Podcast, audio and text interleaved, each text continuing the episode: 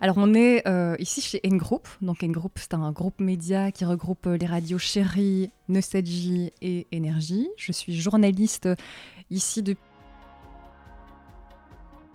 Donc vraiment c'est ça, info constructive, c'est se poser, c'est remettre en contexte Hein, euh, je prends, je prends l'exemple du Covid par exemple. On nous a bazardé de chiffres. Hein. on nous a dit bon ben voilà, là je donne un chiffre tout à fait au hasard, mais 2000 contaminations aujourd'hui. Mais qu'est-ce que ça veut dire 2000 contaminations si on le relativise pas? 2000 contaminations sur 2000 tests ou 2000 contaminations sur 100 000 tests? Hein? Donc euh, c'est vraiment relativiser, remettre en contexte une information. Ça c'est un réflexe de base. Et si votre business pouvait changer le monde? Je suis Stéphanie Fellen, entrepreneur fondatrice de Smart Circle, agence de conseil en stratégie durable. Business Impact, c'est un podcast où chaque semaine j'interviewe des personnalités aspirantes qui à leur échelle changent le monde grâce à leur business. Alors aujourd'hui, je vous propose de rencontrer la super pétillante Leslie Remenams, journaliste chez Nostalgie et cofondatrice de New Six. Alors vous allez voir, Leslie a cette fascinante faculté de vous emmener dans un univers poétique et lumineux à travers sa voix, sa vision du monde et la puissance de son engagement pour une information constructive. Alors si j'ai voulu interviewer Leslie sur ce podcast, c'est parce que depuis que je la connais, et ça remonte à peu près à 8 ans maintenant, elle a toujours eu cette niaque de rendre le journalisme constructif, tant à travers sa plume que sa voix ou à travers son émission culte Il y a de l'idée, euh, sur, lancée sur Nostalgie euh, euh, depuis, depuis 8 ans maintenant. Et puis alors aujourd'hui, depuis 2018, via son ASBL New Six, qui a pour but de sensibiliser la profession au journalisme constructif. Alors on a parlé forcément de journalisme constructif, de la manière de le faire, de la différence entre de l'info constructive et de l'info positive, de la technique à utiliser pour faire du journalisme constructif, de ses engagements ou sa nostalgie pour le développement durable. Enfin bref, une discussion vraiment passionnante, constructive justement et très positive. J'espère que cet épisode vous plaira. Si c'est le cas, dites-le moi et surtout partagez ce contenu autour de vous. C'est le meilleur moyen d'inspirer un maximum de personnes à changer le monde grâce à leur business.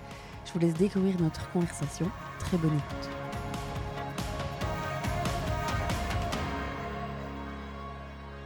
C'est parti? Ouais, c'est bon. On y va? Ouais. Euh, eh ben Leslie, bonjour, bienvenue Steph, dans le podcast Business Impact. Je suis Merci très beaucoup. Moi aussi. ça fait très bizarre d'être de l'autre côté Oui, de la barrière. Moi aussi. Hein, donc, donc, on va un petit peu poser le contexte euh, pour, pour les auditeurs, les auditrices. Euh, donc Leslie est journaliste. Moi, je t'ai rencontré pour la première fois. Donc on se demandait, moi j'étais sur 2013, en fait c'était 2014. 2014. Et j'ai toujours été de l'autre côté du micro où tu m'interviewais euh, euh, à plusieurs reprises sur différents Bah, en sujets. fait, tu étais l'une de mes premières interviews dans le cadre de ma chronique de transition Il y a de l'idée. Voilà. Du coup, moi, ça me fait toujours énormément plaisir de te voir et de te voir évoluer comme ça. C'était pour un autre bébé que tu portais. Là, il y en a un dans ton Voilà. bidou, mais avant, c'était euh, un bébé concernant la mode éco-responsable. Oui. Hein, Made in More, la marque que tu avais créée à l'époque. Donc, euh, je suis enchantée en tout cas de t'avoir en face de moi. Voilà, bah écoute, moi aussi. Alors, donc pour nous deux, c'est- ça fait un tout petit peu bizarre de se retrouver de l'autre côté du micro. Moi qui On pose les les questions, rôles, on oui, inverse les rôles aujourd'hui. Donc, moi, je pose les questions euh, et toi, tu réponds. Mhm.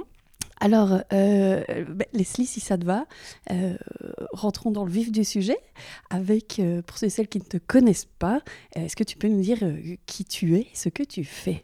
Et où sommes-nous peut-être aussi? Alors, on est ici chez N Group. Donc, N Group, c'est un groupe média qui regroupe les radios Chérie, Nostalgie et Énergie. Je suis journaliste ici depuis 2019. Donc, je suis d'abord rentrée chez Nostalgie en 2009, pardon, en 2009, oui, euh, après un stage que j'avais fait. Et donc, euh, en ce qui concerne mon, mon parcours plutôt, euh, plutôt privé, ben, en fait, je suis de Bruxelles. Je suis toujours restée à Bruxelles. Est-ce que je vais y rester? Ça, c'est la grande question. Mais je pense bien. J'ai les, deux pieds bien ancrés ici. Et pour situer un petit peu, ben, voilà, ma, ma famille, c'est vrai que je suis la première journaliste de, de ma famille. Je suis vraiment très éloignée du, du monde, euh, du monde médiatique. Ma mère était instite, euh, mon père était euh, chasseur de tête. Avant, c'était euh, vraiment famille ouvrière. Donc, euh, mais j'ai toujours été éduquée dans un environnement très, euh, très bienveillant, avec le travail, le travail, le travail comme, comme valeur, mais aussi la passion. Quoi. Donc c'est euh, lève-toi euh, chaque matin et sois passionné par, euh, par ce que tu fais. Ça, c'est un peu le, le credo. Et alors, mon, mon père disait souvent à propos de mon, mon grand-père, qui lui était un, un homme à tout faire, hein, euh, clairement, et qui était, euh, qui était un ouvrier. Il disait toujours, mais de façon très amicale, que c'était un opportuniste, mais dans le sens pas péjoratif. C'est vrai que l'opportunisme, c'est quelque chose qui est vu de façon assez péjorative généralement. Mais euh, là, c'est vraiment vois euh, tous les problèmes comme des, comme des opportunités. Ne défonce pas les portes, mais si tu vois qu'il y a de la lumière, regarde ce qu'il y a et ça va peut-être t'ouvrir t'ouvrir des portes. Donc voilà, c'est euh, cette question d'ouverture d'esprit. Quoi. Voilà un peu d'où je viens au niveau des, des, valeurs familiales. Quoi. Alors donc, tu es journaliste, tu as donc fait des études de journalisme. De journalisme tu, tu, tu, tu, savais depuis toute petite, euh, tu savais que tu allais être journaliste un jour et journaliste, euh, alors sur un sujet, sur des sujets aussi, euh, on, en parlera après, mais sur la manière dont tu abordes le journalisme. Est-ce que tu as toujours voulu faire ça? Alors j'ai toujours adoré la radio. Donc, Pourquoi? À 5 ans, je jouais avec un petit Fisher Price et j'embêtais ma mère, mon père, mon frère, les voisins. Je les interviewais, je faisais tout. Je faisais la pub, je faisais le journal, je faisais la lecture de bouquins. je faisais à peu près tout. Donc, je m'enregistrais non-stop. Euh, je crois que je, les, je, leur ai pas mal cassé les oreilles à, un moment donné. Donc, j'aimais bien le, je sais pas, cette notion de, de s'enregistrer. Le média radio, j'aimais beaucoup. Euh, maintenant, le journalisme, c'est vrai que c'est venu assez tôt. J'aimais beaucoup le théâtre aussi, donc ça, ça a été un peu le, grand choix. Théâtre, journalisme, je savais pas trop. Euh, mais par contre, j'étais très sensibilisée euh, dès toute petite aux beautés de la nature, en fait, et à la planète. bon, on ne doit plus présenter l'émission Choya. Euh, au départ, c'était pas forcément une émission supra-supra-écologique. Et puis après, c'est vrai qu'il y a eu cette portée euh, écolo. Donc, je regardais beaucoup ça. Je pense que c'était le vendredi euh, sur, sur TF1. Euh, Thalassa, mais franchement, mon père regardait. Euh, on avait les, les vidéocassettes Cousteau en VHS que mon père allait chercher chez le libraire je pense que c'était tous les mercredis, mais c'est vrai que j'avais envie de parcourir le monde. J'avais envie d'être une exploratrice. Bon, je suis pas exploratrice aujourd'hui, mais en tout cas, je rencontre les gens et euh, c'est sûr que dans, mes chroniques de transition, effectivement, j'aborde euh, le monde sous son meilleur jour. En tout cas, s'il n'apparaît pas sous son meilleur jour, j'essaye d'évoquer les, les solutions qui puissent faire en sorte qu'il devienne de plus en plus beau ou retrouve justement de sa superbe. Donc tu fais tes études euh, de journalisme et donc si, si, si, je ne me trompe pas, donc tu m'as dit tout à l'heure, tu as fait ton stage ici. Oui, donc, tu n'as connu que euh, qu'ici. Oui, oui, donc euh, tout à fait. Donc j'ai fait mes études juste petit parcours donc euh, à Saint-Louis pour mes trois premières bacs en communication donc à Bruxelles. Puis je suis allée à, l'UCL pour euh, faire un master en, journalisme. Là j'ai fait un stage dans, au sein de la presse féminine. J'ai encore fait, quelques piges comme ça de, de façon euh, sporadique. Mais j'ai aussi fait un, stage à Nostalgie qui n'était pas situé ici à Ever à l'époque mais qui était en, plein centre-ville. Et il se fait que ben voilà une opportunité une occasion s'est présentée quelques mois à peine après, après le début de mon stage. On m'a dit voilà t'as pas envie de t'essayer le week-end justement aux, infos. Et c'est comme ça que j'ai mis un premier pas dedans. Euh, au départ, ben voilà, comme tous les journalistes qui commencent, on a d'abord les horaires du week-end, les jours fériés, etc. Mais en tout cas, bon voilà, c'était ma passion. J'étais déjà très contente d'avoir ce, poste-là.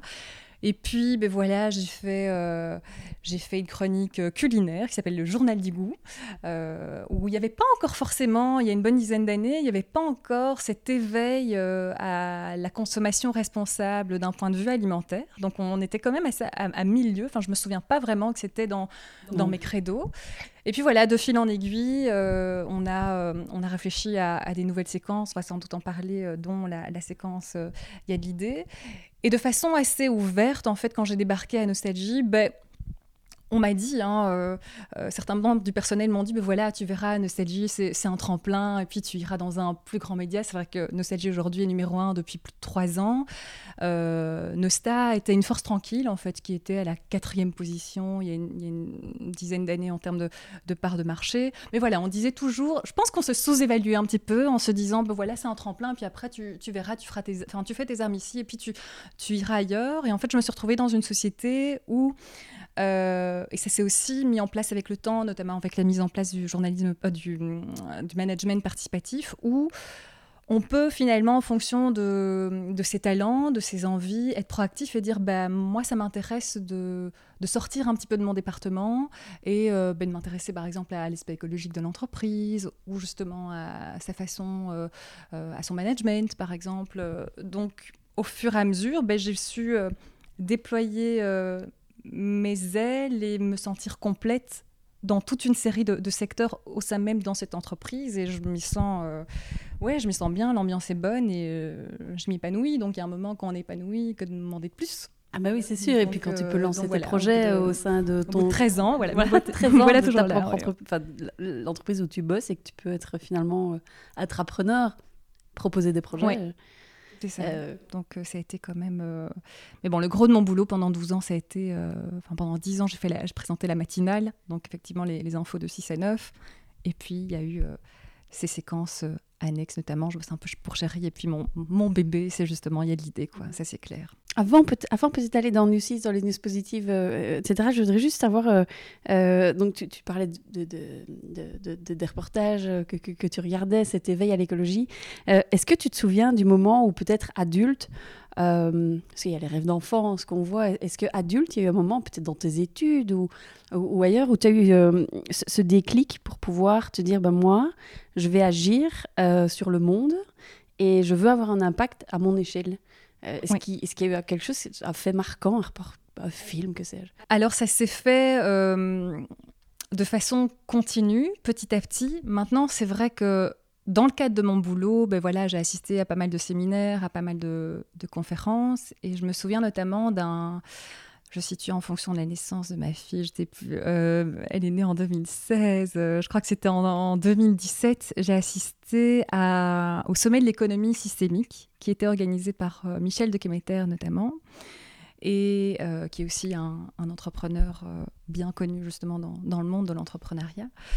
Euh, et il a dit une phrase marquante, c'est euh, dans la vie, il faut transformer euh, la merde en engrais, pour le dire grossièrement. tu- Ouais. Tu me l'as dit tout à l'heure d'ailleurs. C'est vraiment ça. Donc se saisir vraiment d'un problème pour en faire une opportunité et pour trouver les solutions et faire quelque chose qui pousse quoi. De fil en aiguille, j'ai rencontré d'autres personnes là qui m'ont fait assister à un autre séminaire quelques, quelques mois plus tard. C'était un séminaire organisé par euh, J'entreprends ma vie, donc Sandrine et, et Nicolas. On peut peut-être mettre la référence aussi sur, euh, sur euh, la page, Mhm. enfin, sur- ta page de, de- de Business Impact. Et là, donc voilà, c'est un, c'est c'est séminaire qui est fait en fait pour ce qu'ils nous appellent les entrepreneurs de cœur, donc tous ceux qui lancent, qui se lancent dans un business, mais euh, dans un business qui fait sens pour eux. Et là, le premier interlocuteur, c'était Jean-Charles Delafaille. Et Jean-Charles Delafaille, c'est, euh, pour vous situer, un ancien publicitaire qui euh, a eu notamment des soucis de santé, mais a surtout fait un burn-out et a fait une crise de sens, en fait. Et aujourd'hui, il aide les entreprises et les personnes à trouver euh, leur mission, leurs valeurs, mais surtout, enfin, leur vision, leur mission, leurs valeurs. Et du haut de mes, je devais avoir quoi, euh, 30, 31 ans, euh, je me suis rendu compte que je ne m'étais jamais posé la question de à quoi je roule, enfin pourquoi est-ce que je me réveille le matin, vraiment. Hein, oui, bien sûr, il y avait ma fille, etc. Bien sûr, il y Mhm. avait ma famille, bien sûr, il y avait l'amour, mais je me suis jamais posée pour me poser la question quel est mon why, enfin, quelle est la raison, euh, quelle est ma raison de vie finalement, pourquoi est-ce que je me lève chaque matin dans ce monde, qu'est-ce que je veux apporter à ce monde? Et quelles sont les valeurs qui m'animent, vraiment de l'intérieur. Et je crois que ce jour-là, il y a eu un truc qui s'est passé en moi où, euh, alors ça faisait déjà quelques années hein, que je m'étais lancée même dans, dans l'idée et pas mal de temps que je travaillais, mais clairement, ça a pu en fait recentrer tout mon objectif. Et c'est vrai que moi, ma valeur fondamentale, euh, c'est la poésie. Donc en fait, c'est le fait de voir l'émerveillant partout, euh, voir la beauté dans tout, et d'essayer de rendre euh, cette beauté au monde. Et puis après, autour de ça gravitent les notions d'amour et de bienveillance, d'amour universel, de, transmission, de liberté, euh, d'écologie, écologie extérieure, écologie intérieure aussi. Mais donc je crois que le jour où ma vie a changé, c'est quand je me suis réellement interrogée sur mes propres valeurs et pourquoi est-ce que je me levais le matin. Donc honnêtement, il ne le sait peut-être pas, mais euh, en ça, euh, Jean-Charles Delafaille euh, a un peu changé ma vie. Quoi. C'est marrant que tu le poses comme ça. Je, je l'aurais pas dit là. J'aurais plutôt été te connaissant. Puis voilà, je, je- je- je te lis euh, euh, sur un- peut-être quel. Enfin non, oui, si, c'est juste. Enfin, c'est très juste quand tu le dis. Peut-être pas autour de la poésie, mais si, c'est toujours très poétique ce que tu dis, ce que tu partages, la manière dont tu l'amènes. Donc euh, euh, Comment rendre euh, la douceur au monde, quoi. oui. Et dans un angle très optimiste aussi. Tu, tu as toujours cette approche, je trouve, tellement, oui, tellement optimiste, réaliste bien entendu, mais, mais, Bon, on peut être lucide et optimiste aussi, mais c'est Oui. vrai que tourner vers les perspectives en tout cas, parce que sinon on se morfond mm. et en fait on déprime et en fait euh, ça sert à rien de se lever, donc non. non, non, non, en fait, on ne veut pas de ça. Euh, alors Leslie, donc, donc, tu, rapidement en fait tu, tu lances, euh, alors il y a de l'idée, mm-hmm. donc on était en 2014. 2014 comment ça s'est fait? Tu t'es dit, tu t'es réveillé un matin et tu t'es dit, non mais attends, il faut qu'on lance ça? Oui. Alors l'initiative, faut rendre à César ce qui appartient à César. L'initiative à la base, elle, elle vient pas de moi uniquement, donc c'était à l'époque la rédaction en chef et euh, la direction d'antenne qui se disent bon ben voilà, on a envie de créer une nouvelle séquence euh, où on implique les citoyens et où on va parler euh, ben, des initiatives, mais des initiatives dans plein de domaines différents. Donc c'était les prémices en fait des objectifs de développement durable finalement. C'est-à-dire qu'il y a eu pendant des années sur Nostal le journal de la Terre, donc où on parlait des news de l'environnement, qui était présenté à l'époque par, par Lydie c'était une super chouette séquence. Mais c'est vrai qu'il y avait cette question du. En fait, la planète, l'écologie, enfin, ça n'a pas de sens de parler d'environnement si on ne parle pas d'économie. Enfin, on ne peut pas parler d'économie sans parler d'éducation, sans parler de santé, sans parler de solidarité. Et c'était quelle séquence peut réunir en fait mais plein de thématiques qui, nous animent, mais créées par les citoyens. Donc au début, c'était vraiment partir à la rencontre des citoyens qui changent le monde à leur échelle, dans plein de domaines différents. Et c'est là qu'on s'est rendu compte, ben, qu'on a plutôt pris conscience plutôt que tout était interdépendant. Je prends ton exemple à l'époque, 2014, donc euh, création de cette marque euh, éco-responsable, où on était non seulement dans une marque euh, qui soit écologique, mais où on avait aussi une notion de, de, transparence, on avait aussi une notion de travail humain juste et équitable, euh, de respect du consommateur, du respect du, producteur, du respect du vendeur, de tous les maillons de la chaîne. Et tu ne peux pas distinguer à l'heure actuelle l'économie, l'écologie, la justice sociale. Et donc, en fait, cette séquence a regroupé toutes ces thématiques-là, se présentait au départ comme plutôt une interview, puis voilà, ça a un peu changé de format, on est passé à des billets montés, enfin, ça, c'est vraiment plutôt du, pur technique pour les journalistes éventuellement qui, qui nous écouteraient. Mais l'idée, ça a toujours été de mettre en avant justement des citoyens qui, à leur échelle, essayent de changer le monde. Donc des gouttes en fait. Hmm. Des petites gouttes, mais qui forment, euh, qui forment les petits ruisseaux, qui, eux-mêmes, euh, qui eux-mêmes forment les grandes rivières. Et quand tu as commencé cette séquence, euh, c'était difficile de trouver des personnes à interviewer ou au contraire, tu, tu, tu, tu, croulais sous les, sous, sous, les demandes et les possibilités? Comment ça? Alors je croulais pas sous les demandes parce qu'il a d'abord fallu faire connaître la séquence. Mais j'ai jamais eu de difficulté à trouver, en tout cas. Donc, euh, et ça, on pourrait y revenir. Moi, quand. Enfin, ça, fait de quoi depuis donc Ça fait huit ans que je présente cette séquence. J'ai 4 à 5 sujets par, euh, par semaine. je suis jamais en pénurie, mais jamais quoi. Et c'est pour ça que je suis assez optimiste pour l'avenir, effectivement. Oui. Donc ça fait huit ans que la séquence euh, existe, il y a de l'idée. Qu'est-ce que tu tires comme conclusion peut-être ou euh, apprentissage de, toutes ces personnes que tu as pu interviewer? Est-ce qu'il y a un fil rouge? Est-ce qu'il y a un point commun? Que le chemin est en marche en tout cas et que euh, ce qui fait sens, c'est le lien. Donc vraiment, on, remarque qu'à partir du moment où il y a un réseau qui, qui se fédère, le projet grandit et devient exponentiel. Et que justement, toutes ces personnes, enfin, le bouche à oreille déjà fonctionne, euh, fonctionne super bien. Et il n'y a pas une personne que je rencontre qui ne me dit pas Ah, tiens, mais tu devrais aussi pousser la porte là-bas ou rencontrer telle personne. Et mm. c'est un cercle vertueux, en fait. Et quelle différence tu vois entre euh, le, sujet du développement durable au sens large euh, il y a huit ans et aujourd'hui? Alors, la prise de conscience est là. Il y a huit ans, oui, on parlait d'écologie. Franchement, on parlait d'écologie, mais la transition, on n'y était pas, quoi. Il n'y avait pas ce sursaut collectif, il n'y avait pas cette prise de conscience collective. Oui, il y avait quelques journaux en Belgique qui, avaient, euh, qui existent déjà depuis une vingtaine d'années. Il, y, a, le fameux magazine Imagine demain le monde. Euh, je crois que sur euh, l'RTB, il y avait aussi Alors on change, ou il y avait ça. Aujourd'hui, j'ai l'impression que chaque média se sent euh, doté d'une responsabilité sociétale euh, vis-à-vis de la transition et se dit il faut faire changer des choses.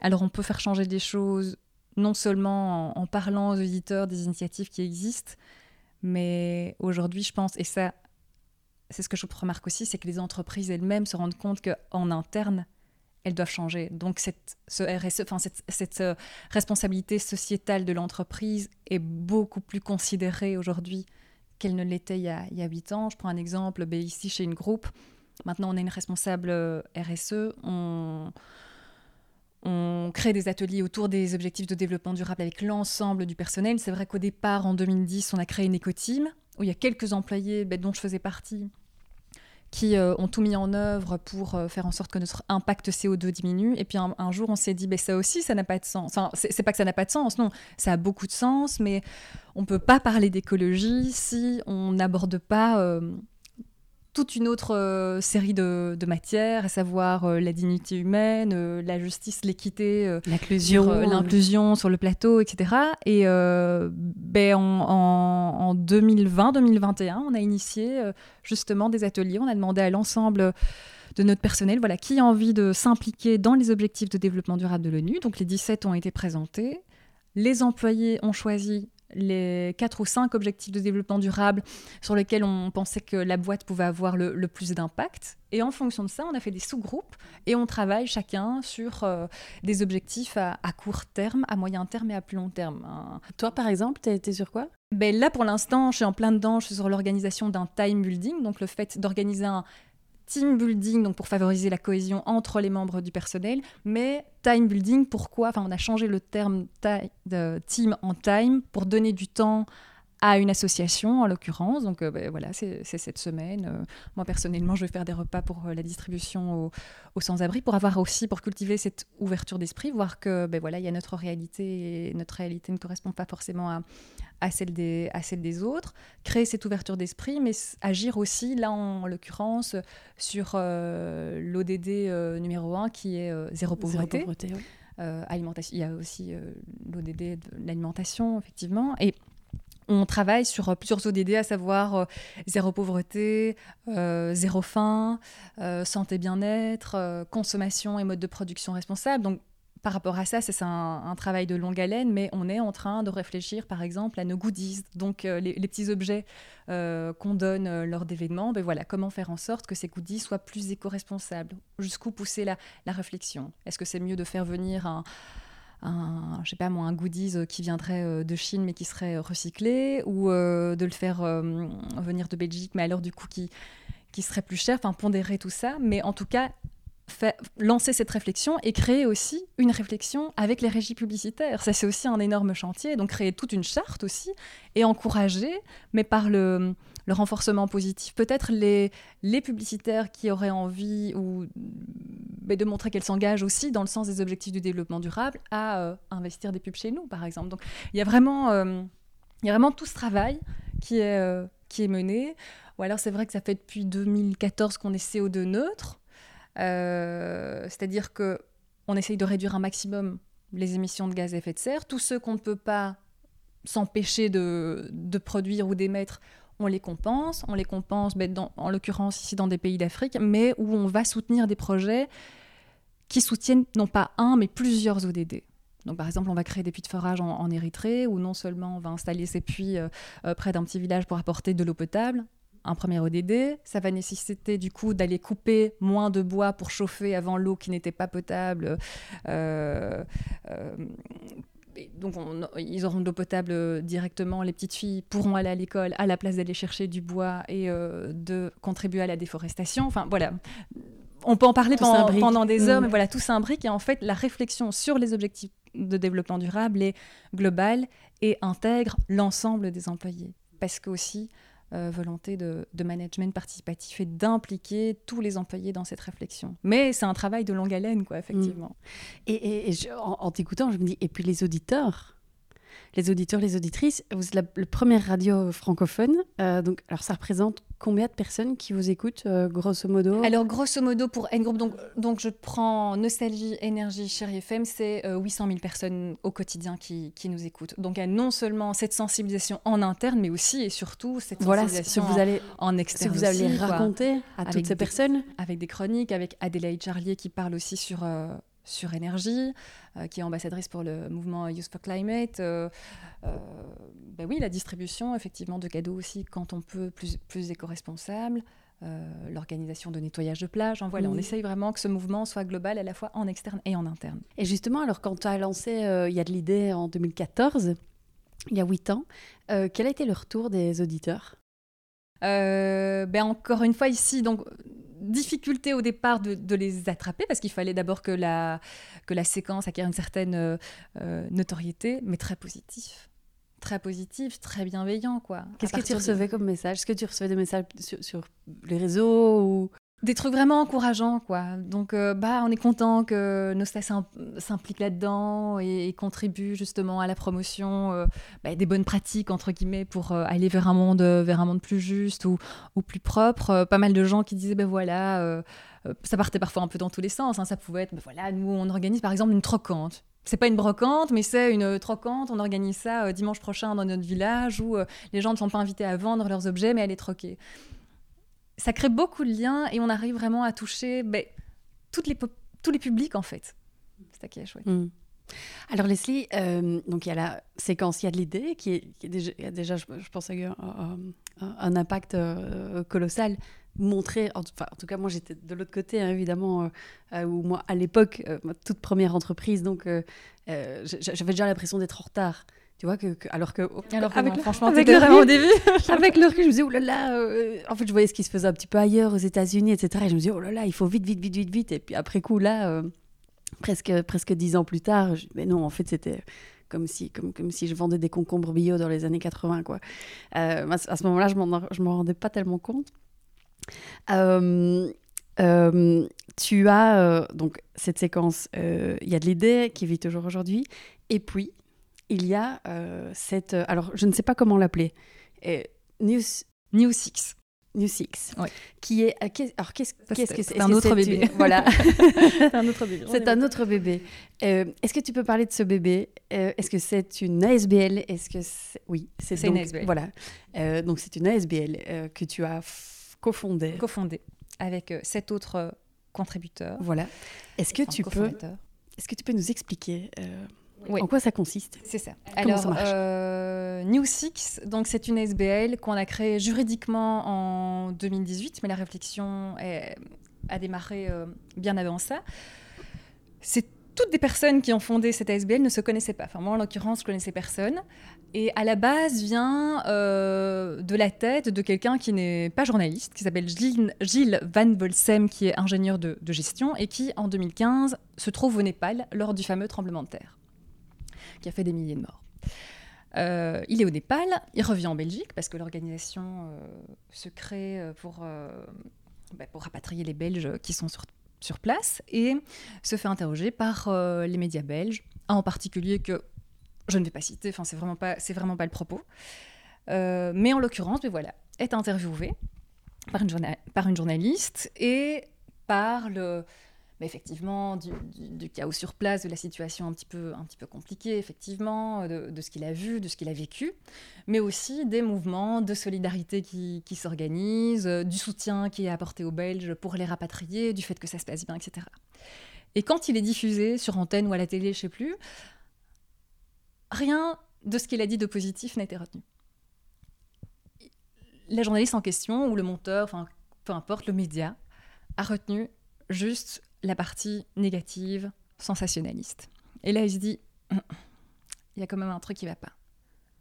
Comme des milliers de personnes, dont plein de journalistes qui sont eux-mêmes en perte de sens. Hein, on est bien d'accord parce que c'est aussi tout ça. Ça fait partie de mes questions. Et voilà, l'idée c'est pas du tout d'être complotiste et de dire tous les médias sont négatifs, pas du tout, pas du tout, pas du mm. tout. On fait chacun de notre mieux de bonne foi et, euh, et voilà. Mais parfois c'est vrai qu'il y a des logiques de marché qui qui sont derrière des, des logiques économiques. Et là il se dit, faut faire un truc.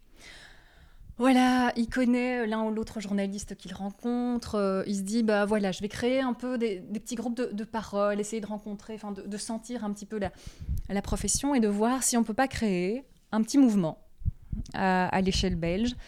Et il s'avère qu'en 2017, euh, je me retrouve dans un café avec euh, Gilles, avec Marc Vanès, qui est un journaliste qu'on ne présente plus, qui, qui, a travaillé des années et des années, notamment au soir, et qui bosse à, à, l'ULG, avec Yasmine Boudaka qui, euh, il y a quelques années, avait une séquence qui s'appelait Utopia euh, sur la première, avec Michel Vizard, qui est aussi un journaliste qu'on ne présente plus de, de, de l'RTBF. parmi les cofondateurs, on a aussi Pierre Le qui, qui lui a une une boîte de communication très engagée dans, le développement durable. On avait aussi euh, Wendy DeWild, qui à l'époque était étudiante, Véronique Rocha, euh, qui, euh, qui, qui avait une ben, Véro TV, un, média, un média elle toute seule. Et à un moment, on se dit, bah voilà, on va, on va se créer, on va fonder cette SBL, qui n'avait pas encore le nom de, de New Six, mais on voulait ressembler, euh, en, enfin voilà, on voulait prendre exemple en tout cas sur Reporter d'espoir en France qui diffusait des informations positives slash constructives. On pourra euh, faire la différence, bien faire la différence. Si ce n'est que Reporter d'espoir en France vise directement le public, alors que nous, notre mission, c'était d'abord de toucher la profession elle-même, pour convaincre la profession de faire du journalisme, de parler du monde autrement. Et c'est comme ça que New Six voit le jour. Euh, après 36 000 débats, notamment sur, euh, sur le nom. Et alors, pourquoi le New Six? Justement, c'est ça qui est très important. En fait, le 6 vient après le W. Pourquoi? Dans les études de journalisme, quand on apprend à faire une brève, quand on apprend à parler d'un sujet, il y a les 5 W. Euh, donc, il y a le who, donc, euh, mais qui Attends, je fais une petite traduction. qui On a le what, quoi. On a le when, quand. On a le where, euh, où. On a le why, pourquoi. Mais il y a un sixième W qu'on n'a pas. C'est le what do we do now. Qu'est-ce qu'on fait maintenant?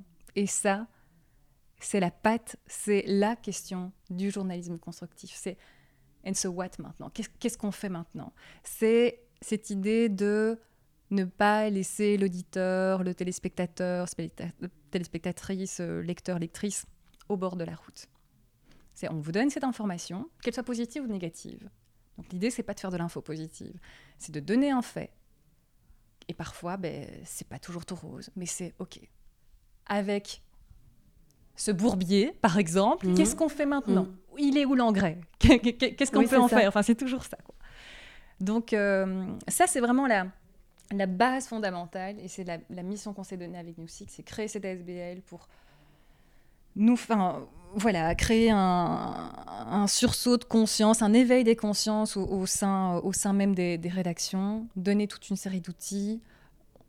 Euh, voilà, on, peut en reparler, mais effectivement, on organise, la, on, organise la remise du prix du journalisme constructif, euh, la semaine de l'info constructive, euh, des formations, des meet and greet, donc des rencontres entre euh, Marius Dubert, on a eu Frédéric Lopez il y a quelques, il y a quelques semaines, on est trop contents, et des journalistes justement pour, voilà, pour agiter les cerveaux, quoi. Pour agiter les cerveaux. Euh, est-ce que tu peux faire la distinction entre du journalisme constructif et du journalisme positif? Oui.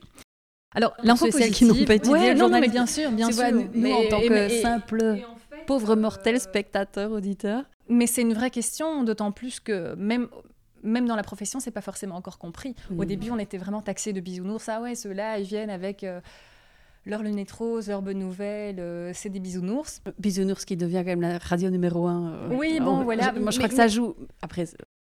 Oui, ça, ça, ça c'est juste pour, pour nostalgie, mais c'est vrai que le groupe New Six, c'est quelque chose qui, comment dire, la philosophie de Nosta, c'est clair, alimente la réflexion chez New Six, et en même temps, ce qu'on fait chez New Six alimente la réflexion chez Nosta. Donc vraiment, tout est imbriqué, tout est cohérent, et c'est ça qui est, qui est super.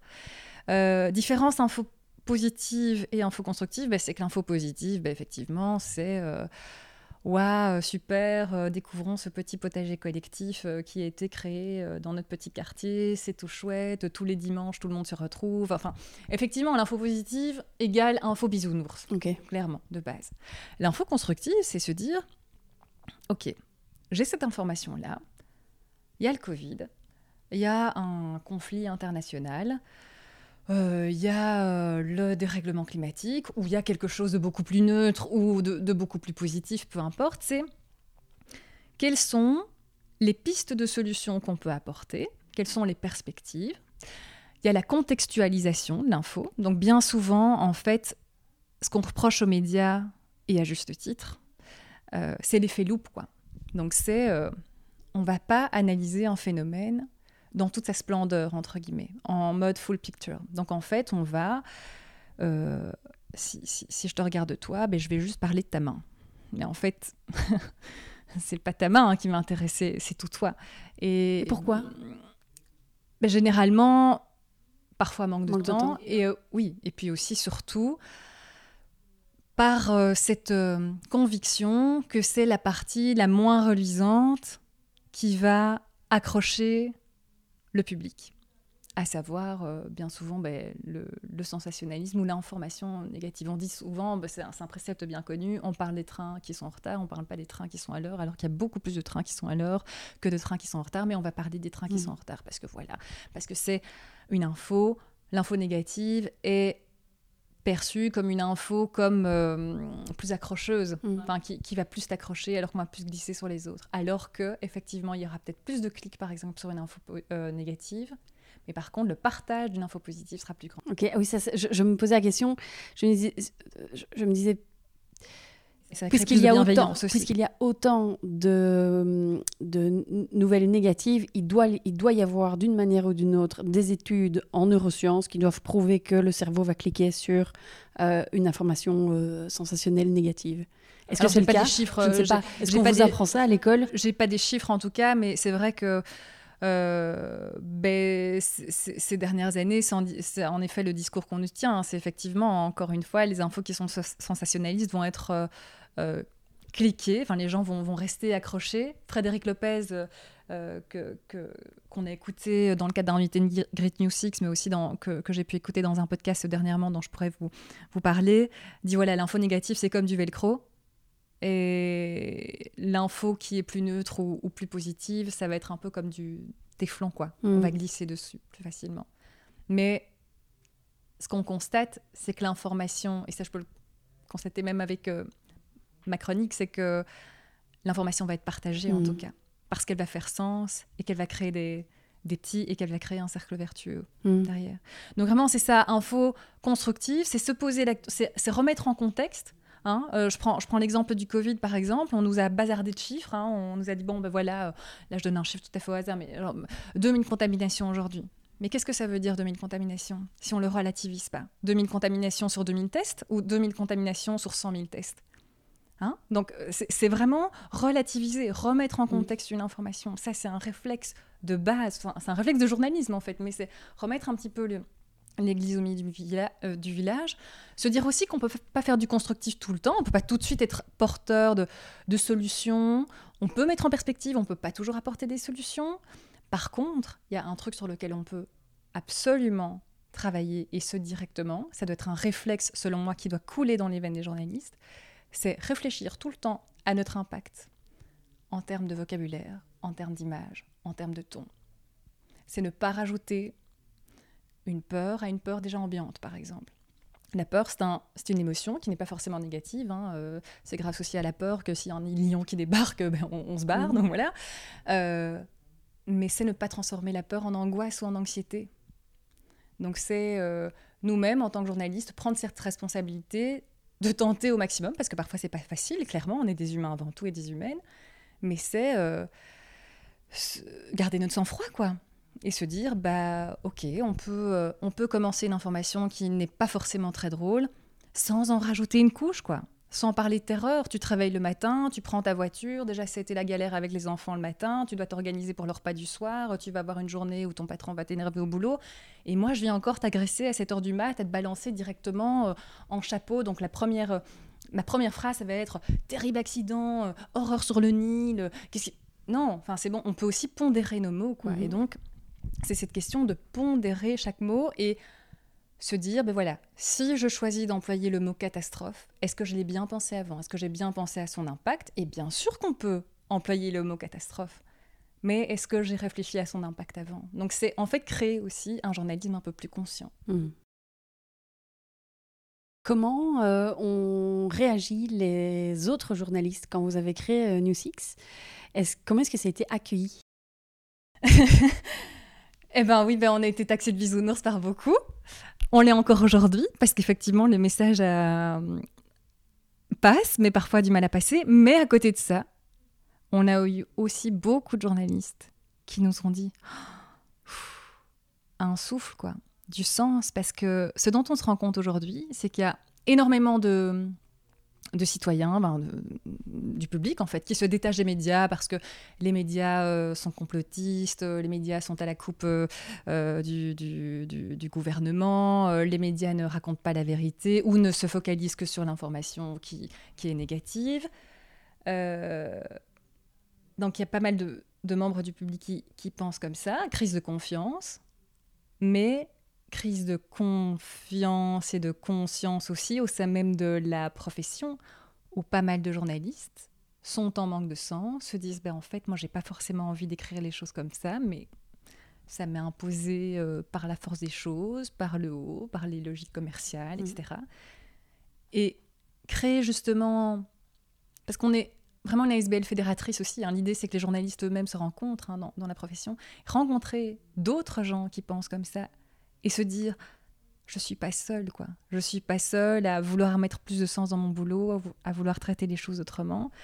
Ben, ça crée quand même une, une émulation et ça crée un nouveau souffle pour la profession. C'est pouvoir aussi autour d'un verre euh, s'échanger euh, euh, ses expériences, ses ressentis et voir comment redessiner le journalisme ensemble quoi. Hmm.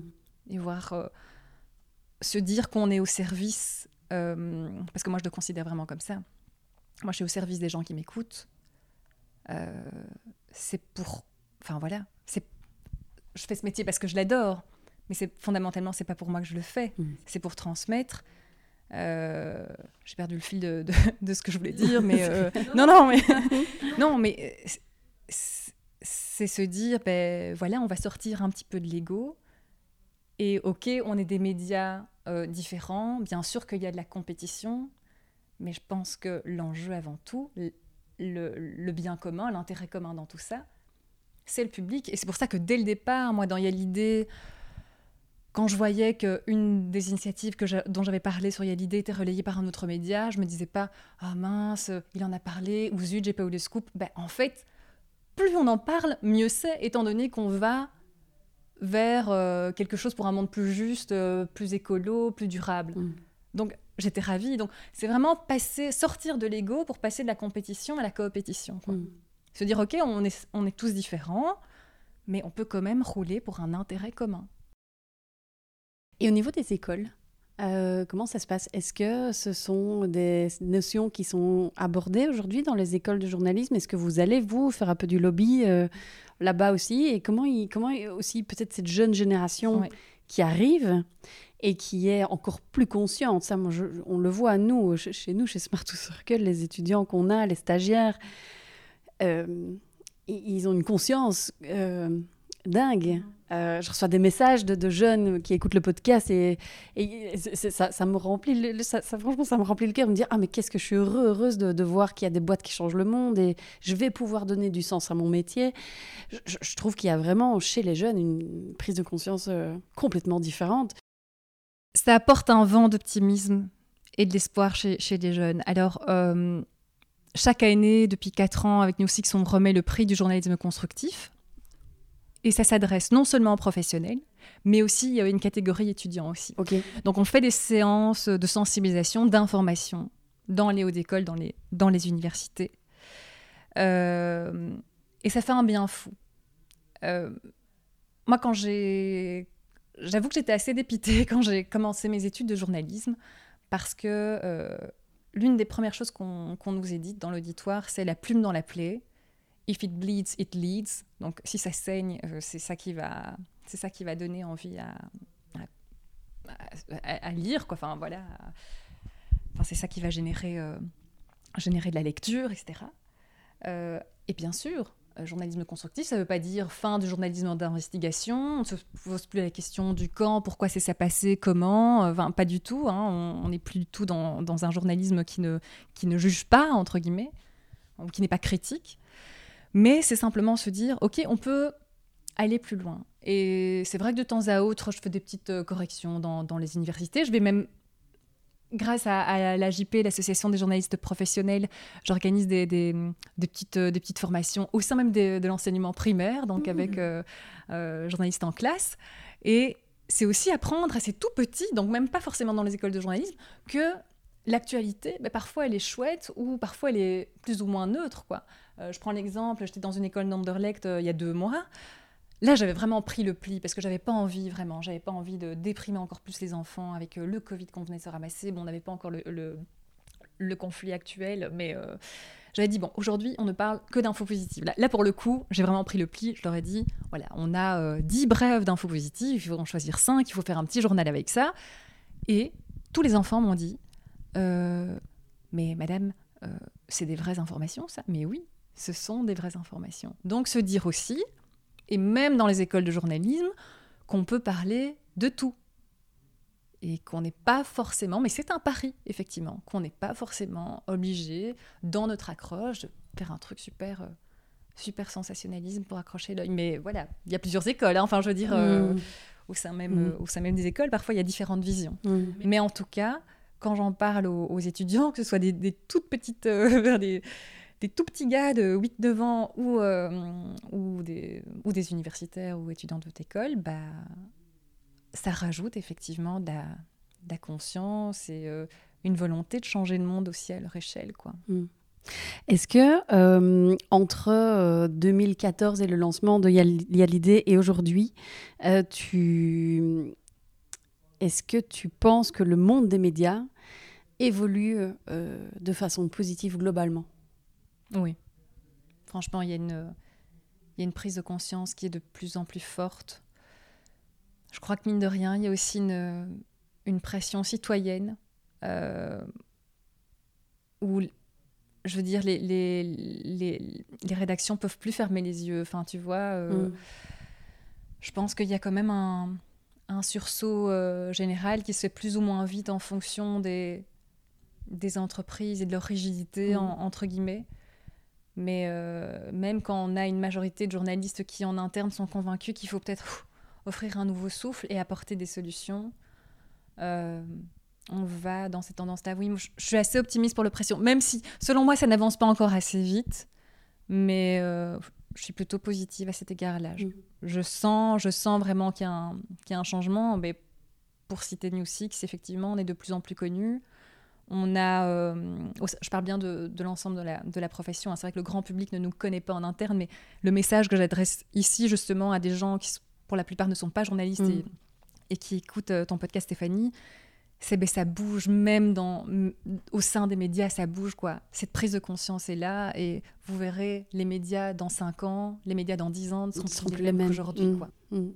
Après, j'ai une autre question qui est un, petit peu, un petit peu dans le même sens hein, euh, et, qui va peut-être euh, rejoindre peut-être ce que certaines personnes pensent aujourd'hui. Euh, euh, est-ce que les médias jouent leur rôle dans ces enjeux de transition Il y a une sous-question là derrière, ou peut-être une affirmation, moi de ma part. en tant qu'entrepreneuse, si j'ai pas le soutien des médias, moi, tu vois, on n'a pas les budgets euh, pour, pour, être soutenu, pour être défendu. Euh, pareil pour, euh, je sais pas moi, tout ce qui. faire connaître les, les, vrais enjeux et, pas les tourner, tu vois, de manière. pas ne donner que la parole aux politiques, tu vois. L'environnement, c'est pas que pour les partis écolos. Il y a tellement d'autres sujets. Et, et, et, moi, personnellement, parfois, tu vois, je suis plutôt du monde économique. je me dis, il faudrait plus encore euh, et je ne sais pas si les médias jouent le, jouent le jeu. Le rapport du GIEC est sorti il n'y a pas longtemps, mhm. personne n'en a parlé. Oui. Euh, c'était le 28 février de mémoire. Oui. Il n'y a pas eu un article ou à peu près, tu vois. Il y a eu euh, l'actualité, enfin, l'actualité conflit russo-ukrainien, effectivement. Ça a été vachement passé sous silence. On vient d'avoir quelqu'un du GIEC, là, on en fait un sujet d'ici deux, trois jours. Ce qu'il y a aussi au niveau, au niveau du GIEC, c'est que le GIEC lui-même se rend compte que même dans sa propre communication, il faut changer, euh, il faut changer les choses. Effectivement, maintenant pour revenir. Ils ont déjà bien évolué, mais oui, oui, oui, tout à fait. Mais, après, c'est pas juste pour le GIEC. Tu vois, c'est de manière globale. Je me dis, on pourrait tellement toucher toutes ces personnes qui sont pas sensibilisées aujourd'hui. Tu vois, dans la courbe de conscience. Se dire que les médias, bien sûr qu'on a un rôle à jouer, évidemment, parce que c'est une fenêtre sur le monde grâce aux médias, grâce aux journalistes, grâce aux journaux, grâce aux JT, grâce au TikTok, enfin c'est tout. Maintenant, on peut vraiment communiquer de, toutes les façons. Et on a cette responsabilité sociétale-là, oui. Se dire aussi que, euh, et ça c'est Hans Rosling qui a créé un, livre fabuleux qui s'appelle Factfulness, on pourrait en reparler aussi, qui dit que, c'est un statisticien, qui malheureusement n'est plus de ce monde, qui bossait, qui était un médecin aussi, et qui a centré toute sa vie sur, sur des faits, et prouve par A plus B, avec chiffres à l'appui, dans son bouquin, qu'aujourd'hui, le monde va beaucoup mieux qu'il y a 20 ans, qu'il y a 25 ans, qu'il y a 50 ans. Par exemple, un exemple parmi plein d'autres, l'extrême pauvreté, par rapport à il y a 20 ans, a diminué, a diminué de moitié par rapport à il y a 20 ans. Chiffre à l'appui. Dire que le monde va mieux, ça ne veut pas dire que le monde va bien, mais ça veut dire qu'il va mieux.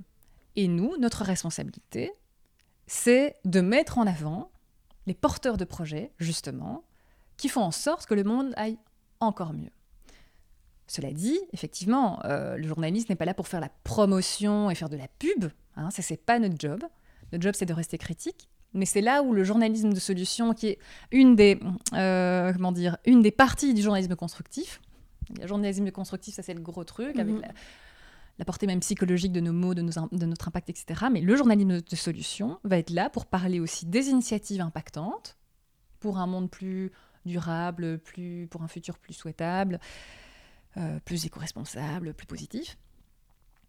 Mais il ne tient qu'aux journalistes de parler d'une initiative, de revenir, ben un peu comme, euh, comme, comme j'ai fait avec toi pendant, pendant quelques mhm, années, de mhm. revenir en fait sur, euh, sur ce que tu as lancé comme projet, voir ce qui a fonctionné, voir ce qui n'a pas fonctionné, pourquoi ça n'a pas fonctionné, quels sont les biais, est-ce que les choses évoluent dans le bon sens, les choses qui évoluent dans le mauvais sens, comment est-ce que on peut rectifier le tir, assurer aussi le suivi de, ces sujets, mais rester critique. On peut parler des solutions qui sont mises en place tout en se disant, ben voilà, euh, euh, dans ce projet-là, ben, il y a cette partie-là qui est bonne à prendre, entre guillemets, sans distribuer des bons points, mais ça c'est plus compliqué. Mm-hmm.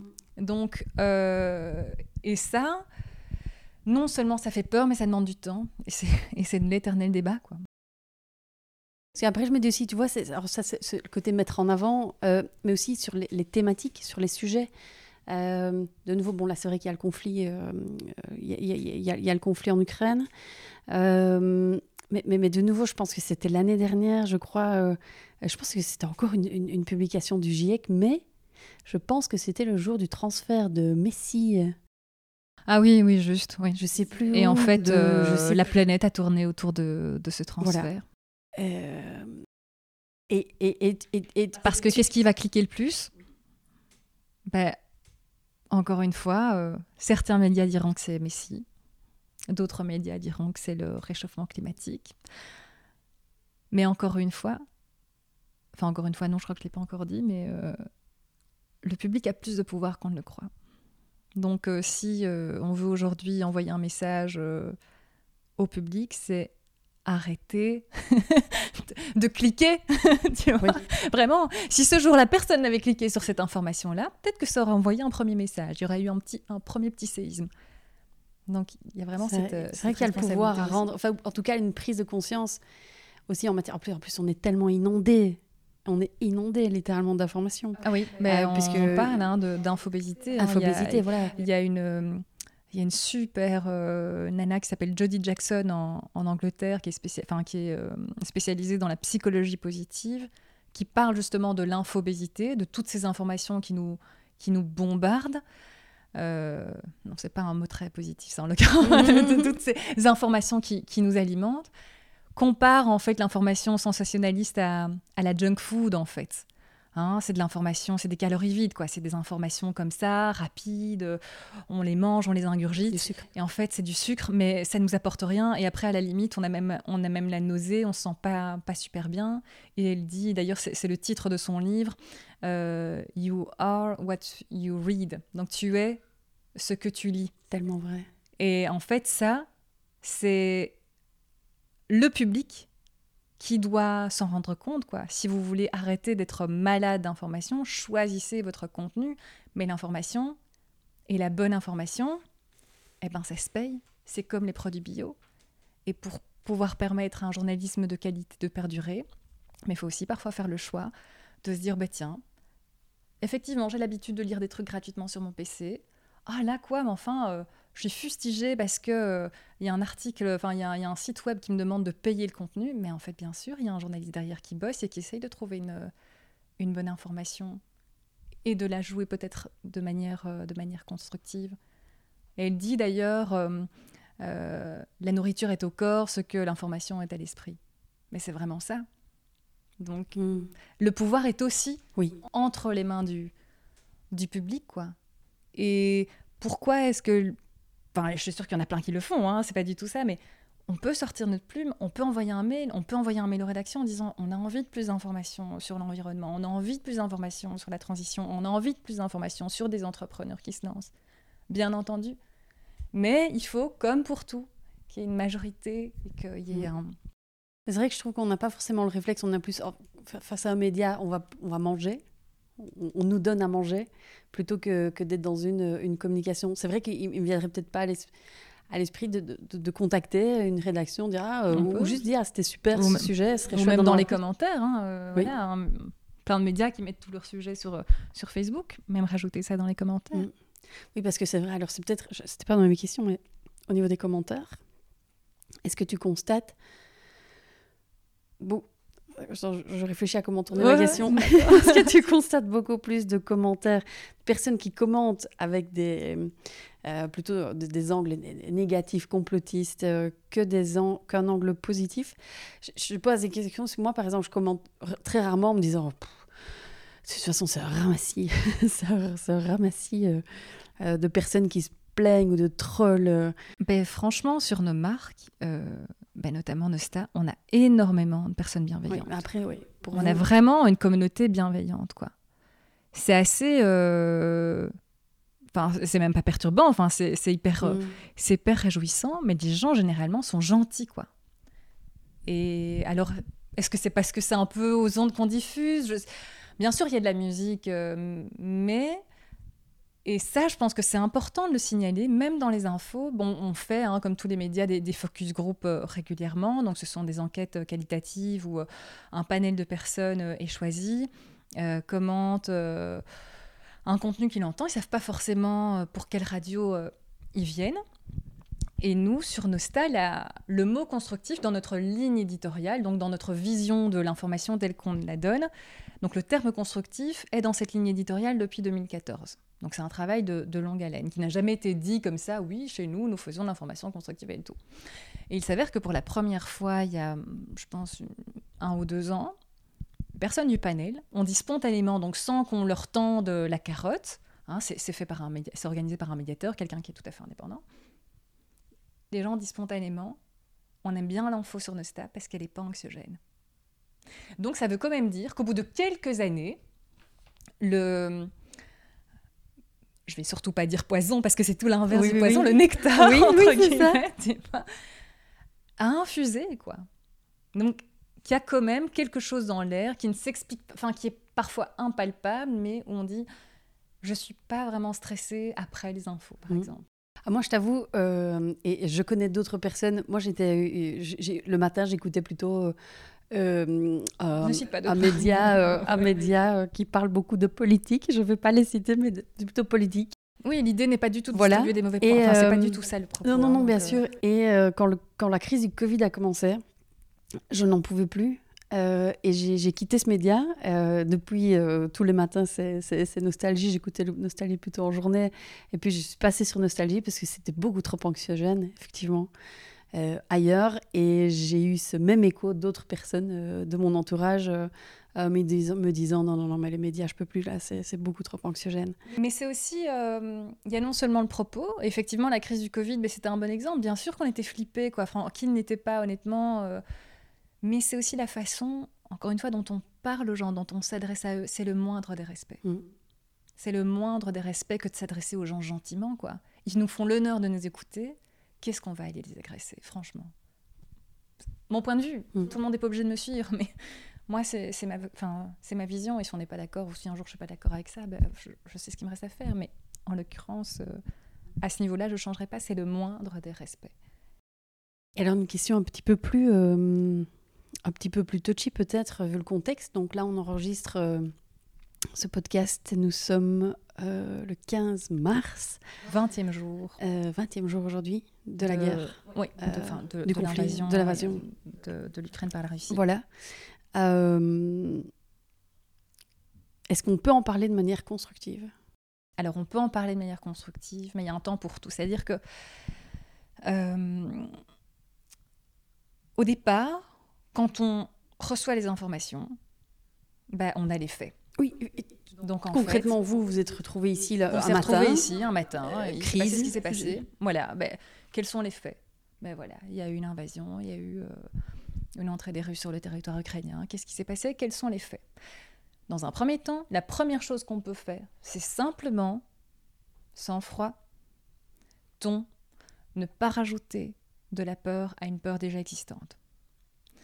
Euh, même question, comment parler euh, d'une guerre aux enfants, par exemple?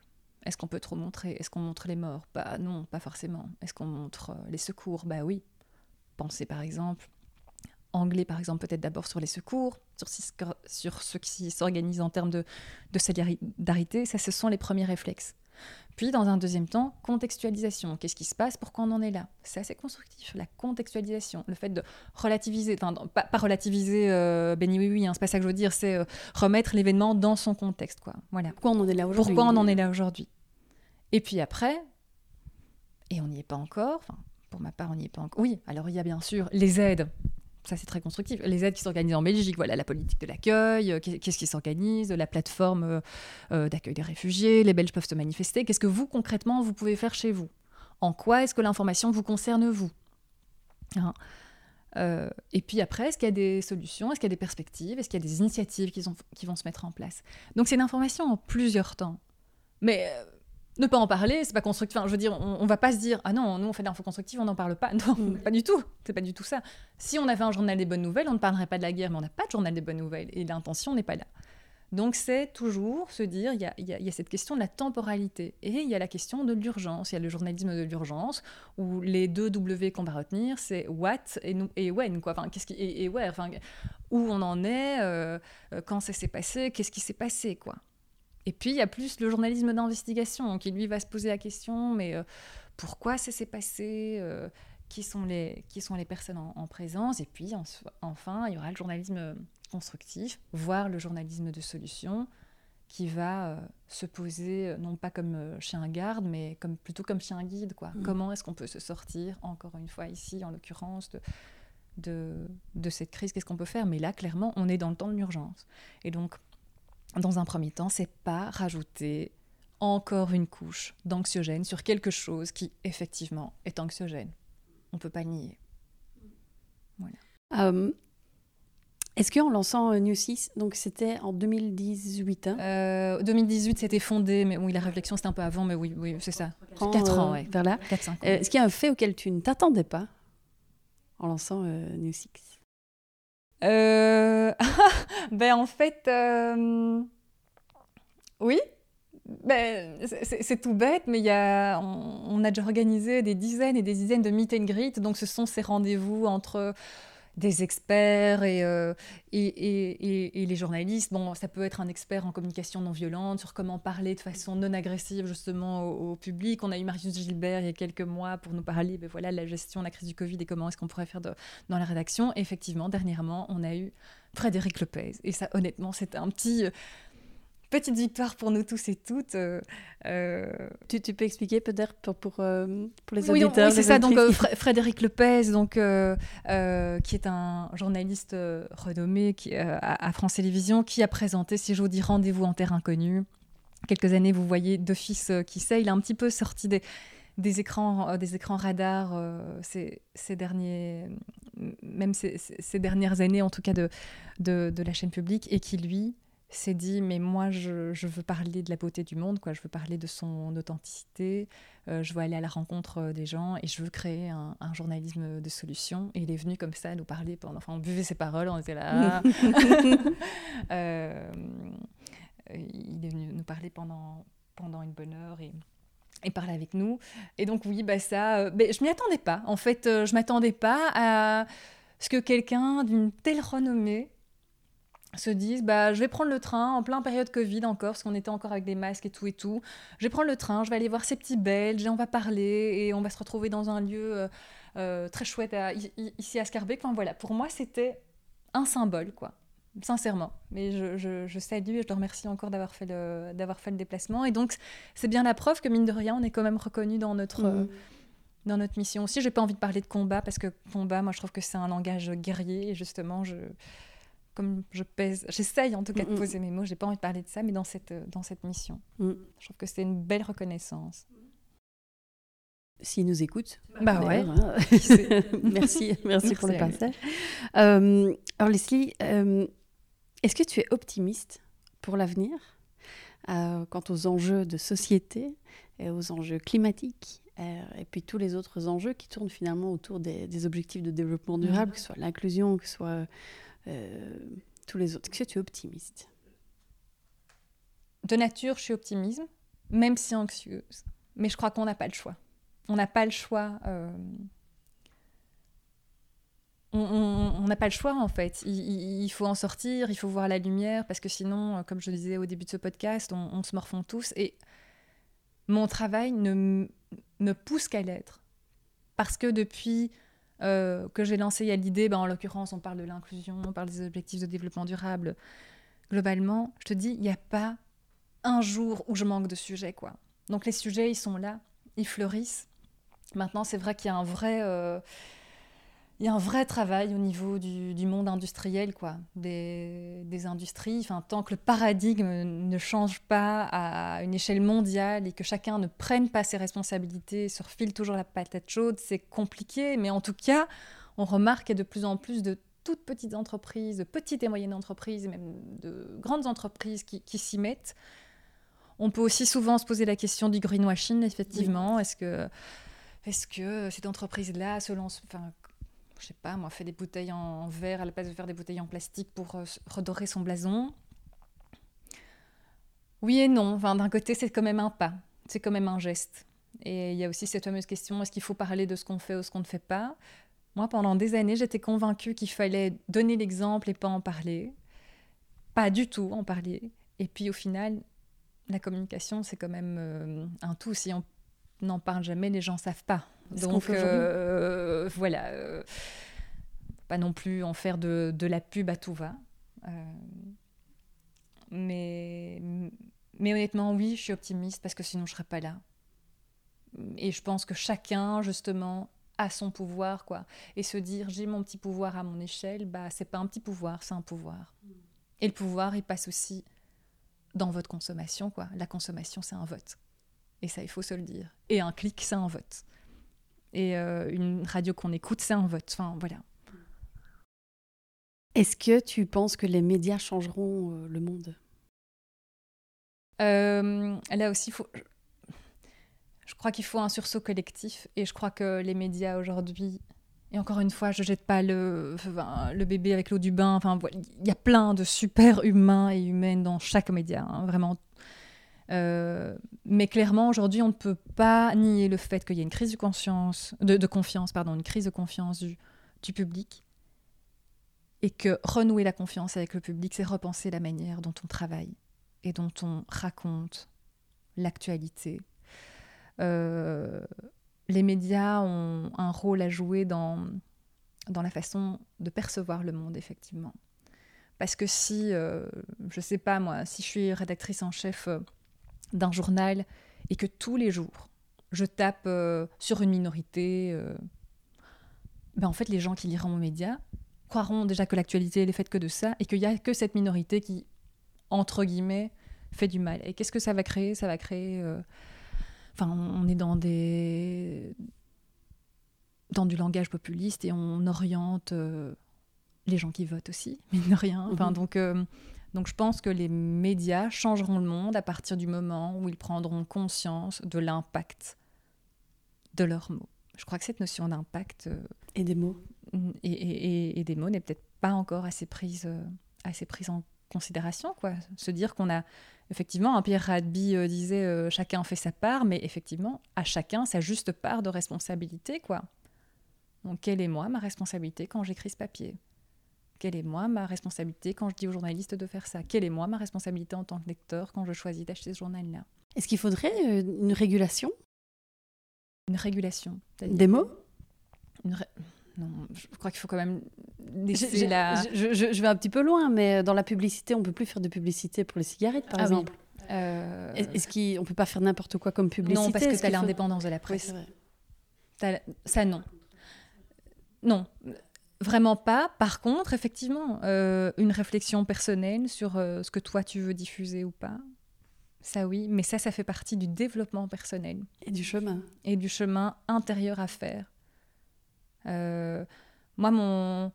Enfin, quand, quand, tu me posais la, la question tout à l'heure, est-ce qu'il y a eu un jour un shift où tu as voulu changer le monde J'ai vraiment expérimenter et intégrer cette phrase qui dit euh, soit le changement que tu veux voir dans le monde quoi. Je me suis rendu compte que si je changeais pas moi, j'allais pas pouvoir changer les choses et pas briller mais rayonner différemment. Briller, je déteste ce terme parce que briller, encore une fois, mhm. cette notion d'ego, de la lumière à soi, etc. Moi, je, veux pas ça. Euh, mais je me suis rendu compte que, que ce soit ici en interne chez, chez N-Group ou, ou au sein de New Six, même si de façon non assumée au départ, et là je me suis découverte ces dernières années, euh, j'aime bien quand même faire bouger les lignes. Et ça, euh, bah, finalement, merci au président Gilles Van Bolsem de, New Six d'avoir initié finalement ça euh, et d'avoir fédéré comme ça un petit monde de communicants et de journalistes autour de lui. Mais ouais, faire bouger les lignes, c'est, c'est essentiel pour se remettre en question, tout simplement, parce que sinon on n'évolue pas. Et parfois on se plante. Mais après, on pousse, donc tout va bien. Si tu avais une baguette magique, tu ferais quoi? Euh... Eh ben, je crois que bon, déjà, je parcourais le monde. Hein. Soyons égoïstes. Déjà, je, prendrais, ma fille et, go, on parcourait le monde et, on, et on, découvrirait le, monde. Ça vraiment. Ça, mais bon, ça c'est plutôt pour ma petite personne. Euh, eh ben, vraiment, je pense que si chacun sur cette terre pouvait se poser la question du pourquoi je suis là, à quoi j'ai envie de contribuer, quelles sont mes valeurs, ben, je suis sûre que le monde tournerait différemment, qu'il y aurait moins de frustration, qu'il y aurait moins de gens euh, hargneux, qu'il y aurait moins de ressentiment. J'en suis persuadée. Et j'aimerais aussi que on en finisse, enfin que le monde en finisse avec les suppositions, parce que les suppositions, c'est quelque chose qui génère plein de conflits, quoi ou de malentendus. Euh, simplement, ok, euh, se dire les choses, pouvoir communiquer. Enfin, je crois que vraiment, si les gens pouvaient se dire les choses de façon bienveillante et sans se dire ah ça va être interprété comme ci comme ça, mais je suis sûre que ça pourrait euh, déjà changer plein de choses parce que derrière un mot il y en a plein qui se cachent et donc communiquer de façon claire aussi et oser pouvoir le faire, sortir de, de parfois de la peur de d'être jugé en fait ou de la peur de dire les choses. Est-ce qu'il rejoint les quatre accords Toltec euh, Oui, oui, effectivement. en t'écoutant, oui, c'est vrai. C'est partie de les quatre accords Toltec, oui, c'est ça.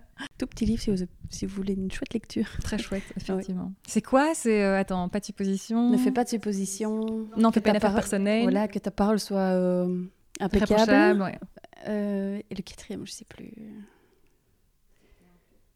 C'est plus ça. Être exemple, faites ton mieux. Oui, faites ton, ton mieux. Toujours son mieux. il y a pas, il y en a un cinquième aussi maintenant, je crois, non? Ah oui? C'est pas genre sois sceptique ou un truc comme ça? Non, à voir, à vérifier. Ah, moi, les quatre accords. À vérifier. Il y a tout petit livre, euh, voilà, à lire et à relire, mais. Euh, euh, alors Leslie, deux petites questions pour clôturer notre échange. Une première question qui va se décliner en deux questions suite à notre échange. Euh, excuse-moi. Non, non. Euh, concrètement, quel conseil tu donnerais aux auditeurs et aux auditrices là tout de suite pour agir? Choisissez ce que vous lisez, quoi. Et franchement, quand vous voyez un truc qui. Vous voyez un petit fait divers et ça vous titille quand même, hein, mais demande à quelqu'un de vous le raconter. non, parce qu'il va y avoir le, téléphone sans fil, ou alors peut-être que l'information va être déformée, j'en sais rien. Mais, prenez conscience que, le, ce sur quoi vous cliquez influence au final euh, les rédactions, quoi. Mais dites-vous aussi que tout comme vous voulez acheter un concombre bio, eh ben une information de qualité, ça se paye aussi. Et ça fait partie de l'avenir de la profession. Donc c'est comme ça que vous, pouvez agir et euh, même si vous avez l'impression que vos mails tombent dans les spams, eh ben c'est pas vrai. Je peux vous dire qu'on reçoit des dizaines de mails tous les jours, quoi. Alors que ce soit pour euh, j'ai pas bien compris euh, le site internet dont vous parliez, mais aussi des encouragements ou des on aimerait bien avoir ce genre d'infos-là. Mm. Donc non, euh, votre parole compte euh, au même titre euh, que toutes les autres. Quoi. Mm. Donc vraiment se dire que vous avez un, un, un pouvoir au niveau, euh, au niveau des médias, parce que c'est un cercle. Vertueux ou vicieux, c'est à vous de voir. Mm. Mais c'est vraiment un cercle. ouais. J'ai une deuxième sous-question euh, su- sur le comment agir et quels conseils, toi, en tant que journaliste, et en tant que journaliste, on va dire, euh, j'ai envie de dire, experte de l'info constructive, quels conseils tu aurais à donner en tant que journaliste pour toutes ces personnes qui doivent écrire? Je te pose la question parce que c'est un sujet et nous, on, on- on aide aussi les, tu vois, les entreprises à pouvoir écrire et communiquer ce qu'elles font euh, sans faire de greenwashing, sans être dans une démarche de catastrophisme. Et en fait, si je pose la question, c'est parce que non, je, je rencontre beaucoup d'entreprises euh, ou, de, ou de dirigeants, de dirigeantes, tu vois, qui voudraient s'exprimer sur ce ce qu'ils font, euh, par exemple sur LinkedIn, un post LinkedIn. Mhm. Ils n'osent pas le faire. Ils n'osent pas écrire. Je pense que c'est il y a d'un côté la, la- utiliser les bons mots, quel, quel angle à, à- à amener, ne pas être dans du, du catastrophisme, hein, tu vois, f- euh, fin du monde, mais quelque chose de positif. Mais alors, ils me disent oui, mais si je dis ça, alors peut-être que ça, tu vois, on le fait pas assez bien, donc je voudrais pas que euh, on dise qu'on, on nous dise que qu'on fait du greenwashing. Euh, tu vois, pour quelqu'un qui n'a pas étudié le, qui- le, le- le journalisme, qui n'a qui, a pas spécialement des compétences Ah, en écriture, pouvoir s'exprimer par l'écrit, c'est hyper important aussi. Donc, qu'est-ce que tu aurais comme conseil? Être authentique sur le message, dire pourquoi ça les porte ou pourquoi ça les chagrine, pourquoi ça les révolte. Euh, encore une fois, on n'est pas obligé de tout estimer comme catastrophique. On peut avancer un fait, on peut dire, voilà, la réalité, elle est là. 80% des vêtements qu'on jette, ils finissent à l'incinérateur, et ça, c'est un fait. Mm. Et en fonction de ça, qu'est-ce qu'on fait? Qu'est-ce que moi j'ai à proposer? Ben, évidemment que toi, tu essayes de créer une entreprise qui soit pérenne parce qu'il faut qu'elle soit viable pour, pour que tu puisses manger, pour faire manger euh, d'autres personnes au- autour de toi, mais qu'en plus, tu contribues à quelque chose de positif pour le monde. Enfin, il n'y a aucun mal à ça. Et c'est vrai que enfin, ça rejoint une autre réflexion, mais on ne va pas euh, s'y perdre pendant des heures, mais il y a énormément d'entrepreneurs qui m'ont dit ben en fait, euh, je suis un peu gênée parce que je, fais de l'argent, enfin parce que je gagne ma vie. Mais en fait, heureusement que tu gagnes ta vie. Enfin, j'ai envie de te dire, et justement, c'est grâce au fait que tu gagnes ta vie que tu arrives à faire en sorte que, que ton entreprise puisse continuer et ait un impact positif sur le monde.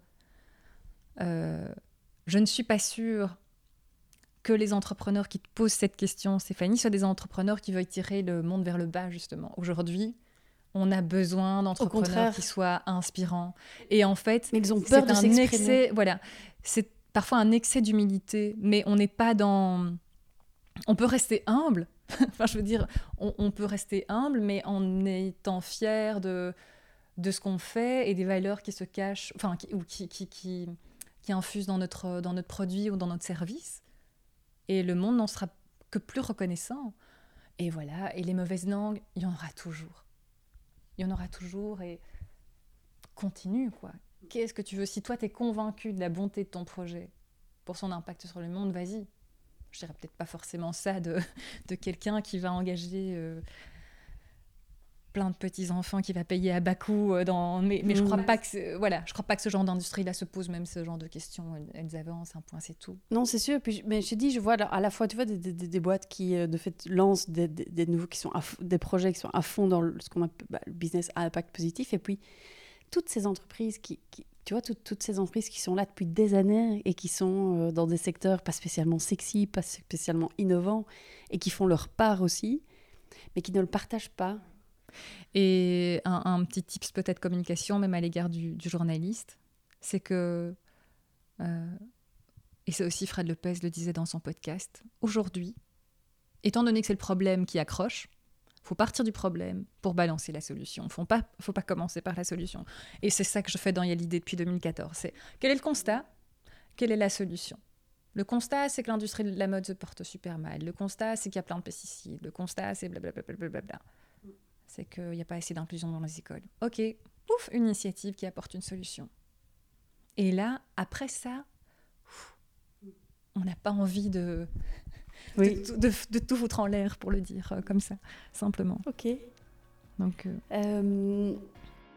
Et alors, une toute dernière question. Alors, tu, m'as dit, euh, avant de commencer l'interview, que tu avais une liste interminable. donc, on peut, la, on peut la faire. Tu me l'envoies par mail, je la. Je vais t'envoyer par mail. je, la mettrai dans les notes de l'épisode ou sur le site de, du podcast, en tout cas. Mais euh, quel livre euh, t'inspire? Est-ce qu'il y a plusieurs livres qui t'ont inspiré, qui t'ont marqué récemment? Ben, il y a ce fameux podcast hein, où Frédéric Lopez est interviewé par les, les enfin, c'est dans le cadre des éclaireurs de Canal+. Donc euh, vous allez sur une plateforme qui s'appelle les éclaireurs Canal+, et ça s'appelle Oser le journalisme de solution, au pire ça marche. voilà, j'aime bien cette notion de au pire ça marche. Euh, voilà, je ne vais pas euh, refaire, il, s'exprime très bien et beaucoup mieux que moi, donc je, lui laisse. Il y a Factfulness. Oui, tu en parlais tout à l'heure. Factfulness de, de Hans Rolling. Hein, qui, lui est ce statisticien et médecin qui balance plein de chiffres, qui dit que le monde va mieux aujourd'hui, qui dit pas que le monde va bien, mais que le monde va mieux, et qui dit aussi et surtout que pour changer le monde, il faut le comprendre. Il faut comprendre de quoi on parle. Il y a... Euh, ça, c'est vraiment un livre pour... Euh, enfin, Factfulness, c'est pour tout le monde. Honnêtement, enfin, oui, tout ce que je cite, c'est pour tout le monde, en fait. Mais il y a aussi... Euh, you Are What You Read de Jody Jackson. Hein, donc, c'était cette anglaise, euh, psychologie positive, euh, qui dit que, que l'information euh, est à l'esprit ce que la nourriture est, est au corps. J'adore Et donc elle, elle va vraiment analyser l'info, mais plutôt sous l'angle l'impact psychologique. Quoi. Elle va vraiment plutôt analyser, voilà, si c'est plutôt si vous avez envie de, de comprendre ça et tout, tout l'éveil de conscience et quelle est aussi votre, votre part de responsabilité ou votre façon, ou votre façon d'agir. Et d'ailleurs, ça je donne aussi un petit bonus, mais si vous allez sur YouTube et que vous tapez Jodie Jackson et que vous tapez Publish de Positive, vous allez tomber sur un slam. Donc euh, c'est de la musique mais sur laquelle elle parle, où elle va expliquer justement en trois minutes, c'est hyper bien fait, ça te prend, là pour le mm. coup, il y a de l'émotion, limite tu, tu verses ta petite larme. Euh, c'est le pourquoi il faut aussi pouvoir voir le, le, verre à moitié plein et non pas seulement le verre à, moitié vide. Qu'est-ce que ça peut changer sur, euh, sur la perception du monde? Et franchement, quand tu vois les choses de façon positive, il n'y a rien à faire. Enfin, le, ça change ta vie. Quoi. Du coup, tu as envie de contribuer de façon positive et tu n'as pas envie de te morfondre chez toi et de tourner dans une spirale négative. Donc, Comment tu dis le titre? Publish de positive publie de positif, ça, ça se trouve sur, euh, sur YouTube. Et alors, il y a un dernier livre où là, ça, ça, ça dresse vraiment les bases de la, de la, du journalisme constructif.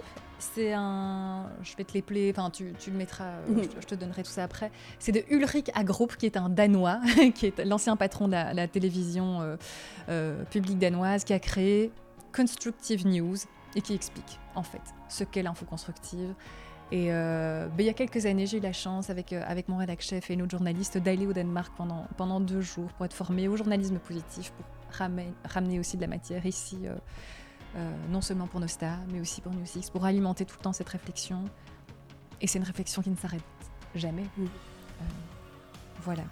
Bon, il y en a d'autres, hein, franchement. il y en, a vraiment d'autres, mais, mais, voilà, ouais. Super. Mais écoute, Leslie, un tout, grand merci. Alors, peut-être avant de, avant de clôturer, si s'il y a des personnes qui veulent euh, t'écrire, peut-être, ou te contacter, euh, te poser des questions, que sais-je, comment ben, sur les réseaux J'ai un mail, c'est Leslie, l e s l -I, at nostalgie.be, tout simplement.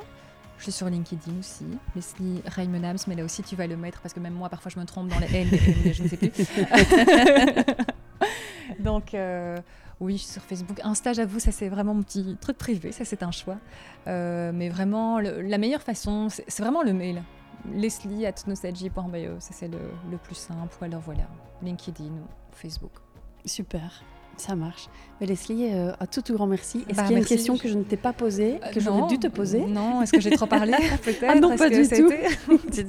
jamais trop. un tout, tout grand merci. C'était vraiment hyper intéressant et, vraiment cette vision. Euh, non, ce n'est pas pour les bisounours, cette info constructive. Et non, pareil pour voilà, moi, toutes les, toutes les personnes que j'interviewe dans le podcast, c'est pas pour montrer qu'il y a une économie de bisounours, c'est pour montrer qu'il y a une économie qui bouge et qu'il y a des gens qui bougent. Et, et, je pense que j'en suis convaincue, intimement convaincue, que c'est grâce à ça euh, que le monde changera. En fait, c'est montrer une vision plus équilibrée et plus nuancée de, de, la société. Et parfois, on nous dit Ouais, mais vous montrez le monde tout noir ou tout blanc. Mais en fait, justement, on montre une palette de mm-hmm. couleurs. Quoi.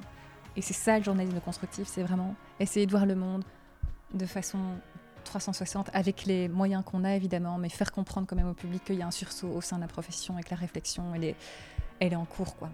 C'est ça le message d'espoir que, que je veux porter aujourd'hui. Merci. Merci beaucoup, Leslie. Avec pour plaisir, ton partage. Merci. Voilà pour l'épisode du jour. J'espère sincèrement qu'il vous a plu. Merci de le partager à deux personnes qui pourraient être intéressées par ce sujet et de mettre une petite note 5 étoiles avec un petit commentaire sur Apple Podcast, sur iTunes en particulier, ce qui donnera au podcast un maximum de visibilité dans les classements. Aussi, si vous allez sur www.business-impact.be et que vous me laissez votre email, vous recevrez une semaine sur deux les deux derniers épisodes ainsi que du contenu qui pourrait vous être utile et vous inspirer davantage. Pour finir, n'hésitez surtout pas à me contacter. Je suis active sur LinkedIn et sur Instagram. Euh, il suffit de chercher Stéphanie Fellen.